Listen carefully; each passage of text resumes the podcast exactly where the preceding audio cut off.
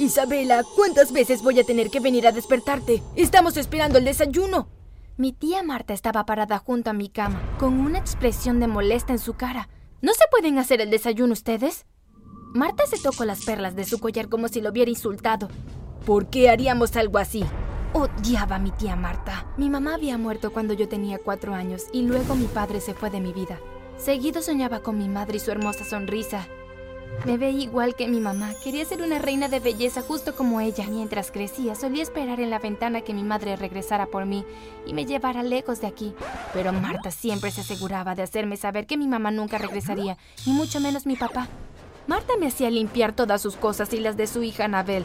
Cada vez que me quejaba, Marta me decía que debía estar agradecida de que ella me hubiera adoptado. Cuando era más pequeña, mi tía me amenazaba con mandarme a una casa de acogida. En ese entonces no tenía idea de qué era eso, pero sonaba terrible, así que siempre hice todo lo que mi tía me pedía. Hola, mi nombre es Isabela. Significa hermosa. Toda mi vida mi tía Marta me dijo que yo no me merecía ese nombre. Mira mi historia y descubre cómo un completo extraño le probó todo lo contrario a ella. Después de que me gradué de la preparatoria, Marta me dijo que no podía pagarme la universidad. En lugar de estudiar, mi tía me tenía atendiendo mesas en su restaurante. Isabela, la orden para la mesa 8 está lista, gritó Sandra, una de las chefs. Cargué apresuradamente una bandeja con todo lo que había pedido el cliente. Dejé la bandeja en la mesa y le pregunté al cliente si necesitaba algo más. No me respondió, se limitó a mirarme a la cara. Tu desayuno está en la bandeja, no en mi cara, fenómeno. Pensé mientras me alejaba. Nunca antes había visto a ese señor en el restaurante. Esperaba que nunca regresara. Había algo en la forma en que me miraba. Me hizo sentir incómoda. El resto de mi día transcurrió sin incidentes, pero mi mente seguía divagando hacia el hombre de la mesa 8. Parecía que quería decirme algo. Sea lo que sea, supongo que nunca lo sabría. No tenía coche, así que siempre caminaba a casa. Tomé mis auriculares y puse mi música. Disfruté de la hora que me llevó caminar a casa. Pretendía ser una modelo que caminaba por la pasarela en París como lo hacía mi mamá. Me imaginé cámaras hacia mi cara mientras la multitud vitoreaba. Disculpa, Isabela. ¿Alguien estaba diciendo mi nombre? Me quité mis auriculares y me di la vuelta. El hombre del restaurante de esta mañana estaba ahí. Dejé caer mi teléfono y comencé a correr de regreso. ¡Aléjate de mí! Isabela, oh Dios mío, ¿estás bien? Sandra sostuvo mis hombros mientras trataba de recuperarme. En ese momento el señor de la mesa 8 entró con mi teléfono y mis auriculares. ¡Te dije que te alejaras de mí! Lamento haberte asustado. No era mi intención. ¿Podemos hablar, por favor? Te prometo que no soy un acosador. Oye, yo te vi esta mañana. Sí, lo hiciste. Mi nombre es Román. Me gustaría hablar con Isabel en privado, si le parece. ¿Hablar de qué?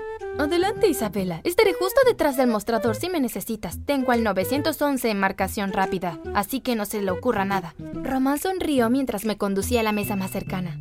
¿Ya comiste? ¿Puedes comer algo mientras hablamos? No tengo hambre. Ahora habla. ¿Qué quieres? ¿Por qué me estás acosando? Román se rió. Difícilmente lo llamaría así. Soy fotógrafo en una agencia de modelos y me gustaría ofrecerte un trabajo. ¿Qué tipo de trabajo? No tengo experiencia en fotografía. Pareció triste por un momento y luego sonrió. No tienes idea, ¿verdad? De lo hermosa que eres. La última vez que vi una cara como la tuya fue... Bueno, digamos que sería un honor para mí fotografiarte. ¿Yo? No soy una modelo, solo sirvo mesas aquí. Podría serlo. Te he estado buscando. Me refiero a alguien como tú. Serás perfecta para mi agencia.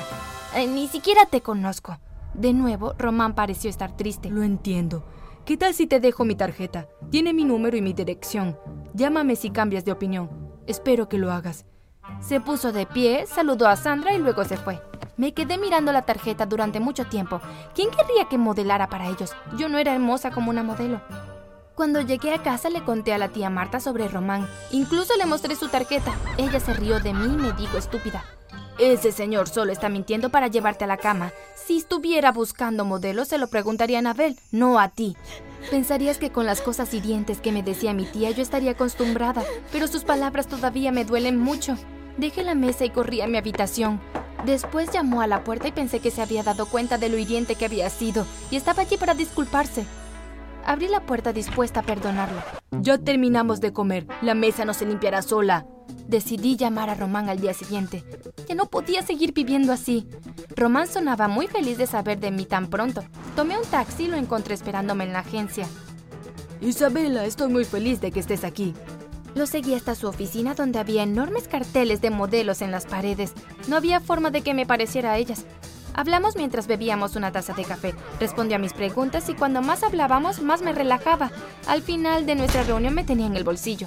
Salí de la oficina de Román tan feliz que prácticamente estaba brincando por todos lados. Fui al restaurante y le conté a Sandra. Felicidades, cariño, no puedo esperar a verte en la portada de una revista. Sandra me abrazó. Nos despedimos con lágrimas en los ojos y prometí mantenerme en contacto incluso después de que me hiciera famosa. Estuve trabajando con Román durante casi un mes. Vivir con Marta era insoportable, ahora más que antes. Estaba esperando mi primer cheque de pago para poder tener mi propio apartamento. Un día trabajamos tan tarde que era cerca de la medianoche cuando llegué a casa. Román me dejó en la puerta. Encontré a Marta tan enojada que pensé ver humo saliendo de sus oídos. ¿Te está pagando para que te acuestes con él? No creas que no he notado tu nueva ropa elegante y tu maquillaje. Tu madre se sentiría muy decepcionada si viera en la clase de chica en la que te has convertido. Me alegro de que no seas mi hija. Me avergonzaría mucho. Mi madre me amaba. Ojalá nunca hubiera muerto y que me dejara con una mujer tan horrible. Estaba muy enojada. Niña ingrata. Después de todo lo que he hecho por ti. Mi tía me dio una bofetada. Salí corriendo por la puerta. No me importaba dónde fuera a parar, siempre y cuando estuviera lejos de ella. Después de caminar durante una hora llamé a Román. Apenas pude pronunciar una palabra entre mis sollozos. Isabela, más despacio, dime qué pasó. Román pasó por mí unos minutos después. Me encontró sentada al lado de la carretera temblando. No llevaba chaqueta, solo el vestido que había usado en el rodaje. Belle, ¿así es como te trata tu tía? ¿Por cuánto tiempo? Belle, la forma en que dijo mi nombre sonaba muy familiar. Isabela. ¿Qué? Me llamaste Belle. Román estuvo callado por un rato. Es como solía llamarte tu madre. Sí, la extraño. Espera, ¿cómo sabes eso? Agarré la manija de la puerta del coche, lista para oír. ¿Quién era este hombre? Por favor, hablemos en algún lado. Hace mucho frío aquí. No iré a ningún lado contigo hasta que me digas realmente quién eres. Conocí a tu madre. ¿Quién eres? Lo siento mucho. No es así como quería que te enteraras. ¿Enterarme de qué? ¿Puedes decirme qué está pasando? Mi nombre es Ricardo, no Román. Soy tu padre. No, no lo eres. Mi padre me dejó hace mucho tiempo. Ahora tiene una familia. ¿Eso es lo que te dijo Marta?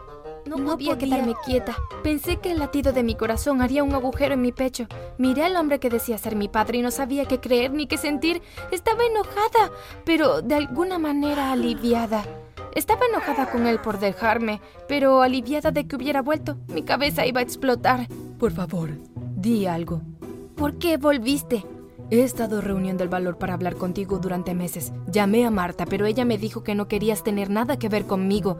Ella se negó a decirme dónde estabas, así que vine a la casa un día.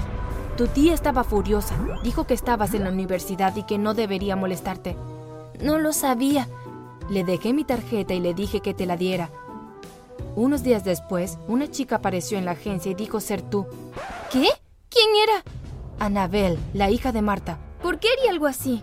Fue a decirme que me mantuviera alejado de ella, que estaba feliz con Marta y que no quería que yo volviera a su vida. Mientras Ricardo hablaba, me di cuenta de que mi tía era peor de lo que pensaba. El diablo no le llegaba ni a los talones. Cuando le dije que sabía que no eras tú, me confesó todo. Fue idea de su madre. Me dijo dónde encontrarte, le dije que le dijera a Marta que su plan había funcionado. Ricardo había esperado unos días y luego apareció en el restaurante. Me quedé sin palabras. ¿Por qué me abandonaste? Ricardo juntó sus manos y miró al suelo. La casa en la que vives pertenecía a tu abuelo. Cuando murió se la dejó a Marta y a tu madre. Después de la muerte de tu madre, Marta nos echó. Le rogué que te dejara quedarte ya que no tenía dónde llevarte. Le dije que volvería por ti. Pero no lo hiciste. ¿Es por eso que me odia tanto? ¿La dejaste sola para que criara una hija que no quería? ¿Cómo pudiste hacer eso? Lo siento mucho. Estaba de duelo por tu madre. Me dijo que después de que Marta lo echó, trató de volver a ponerse de pie. Estuvo sin jugar durante meses. Vigilaba la casa y a veces me veía jugando. Pensó que era feliz y se fue de la ciudad. No tenía nada que ofrecerte, Ben. Cuando llegó la mañana, entré en el camerino de la agencia y me quedé dormida. Más tarde ese día, Ricardo y yo volvimos a la mansión. Mientras empacaba mi ropa, pude escuchar a Ricardo y a Marta intercambiar entre ellos algunas palabras. ¿Qué planeas hacer ahora? Sandra y yo estábamos desempacando en mi nuevo departamento. Todavía no tenía cosas, pero con lo que me pagaba Ricardo sabía que pronto tendría un montón de cosas. Estaba feliz. Pasó una semana desde la noche más loca de mi vida. Se revelaron muchas cosas esa noche. Ricardo y yo nos acostumbrábamos a ser padre e hija. Hablé con Ricardo sobre ir a la universidad. Él cree que es una idea maravillosa. ¿Vas a dejar de modelar tan pronto? No, haré las dos. Hubo un golpe en la puerta y cuando la abrí, Ricardo y un hombre al que nunca había visto antes estaban allí. El hombre vestía traje y llevaba un maletín. Bell, hola. Hola, este es, este es Gutiérrez, Gutiérrez. el abogado de tu abuelo. ¿Podemos pasar? El apartamento todavía estaba sin amueblar, así que pasamos a la cocina y usamos la barra como mesa. Sandra se disculpó y se fue. ¿De qué se trata esto? Gutiérrez tiene algo que tienes que ver. Gutiérrez me entregó una pila de papeles. Al principio estaba confundida, pero mientras seguía leyendo me di cuenta de lo que eran. Era el testamento de mi abuelo. No entiendo. Aquí dice que la mansión y el restaurante son míos. Tu abuelo cambió su testamento unas horas antes de morir. Mire los papeles con incredulidad. ¿Por qué nunca me dijeron esto? He estado sirviendo mesas en mi propio restaurante. El abogado dijo que Marta le pagó para ocultar el testamento. Ella aún le pagaba todo. Durante los días siguientes el abogado se entregó a la policía. Marta fue arrestada poco después y también contraté a un abogado. Anabel se disculpó por el papel que desempeñó en los malvados planes de su madre. También se enteró de que el abuelo le había dejado algo de dinero. Me preguntó qué planeaba hacer con el restaurante. Le dije que estaba planeando venderlo. Anabel quiso comprarlo con el dinero que le dejó el abuelo y yo estuve de acuerdo. No quería la mansión. Me recordaba todas las cosas crueles que Marta me hizo. También la iba a vender, pero Ricardo tuvo una mejor idea. Podríamos comenzar nuestra propia agencia de modelos. Incluso tengo un nombre. ¿Qué piensas de Bell Models? Era perfecto. Meses después, Ricardo y yo nos paramos frente a la casa de mi infancia. Ahora, Bell Models. Es tan hermoso. Tu madre se habría sentido orgullosa. Ojalá estuviera aquí. Ojalá fuera así, pero supongo que esto servirá. Señalé el mural en la pared. Era una pintura de mi mamá abrazándome cuando yo era una bebé. Mi papá tomó mi mano mientras caminábamos hacia adentro, listos para comenzar nuestra vida. Oh, ¿y te lo dije? También iba a ir a la universidad para estudiar fotografía.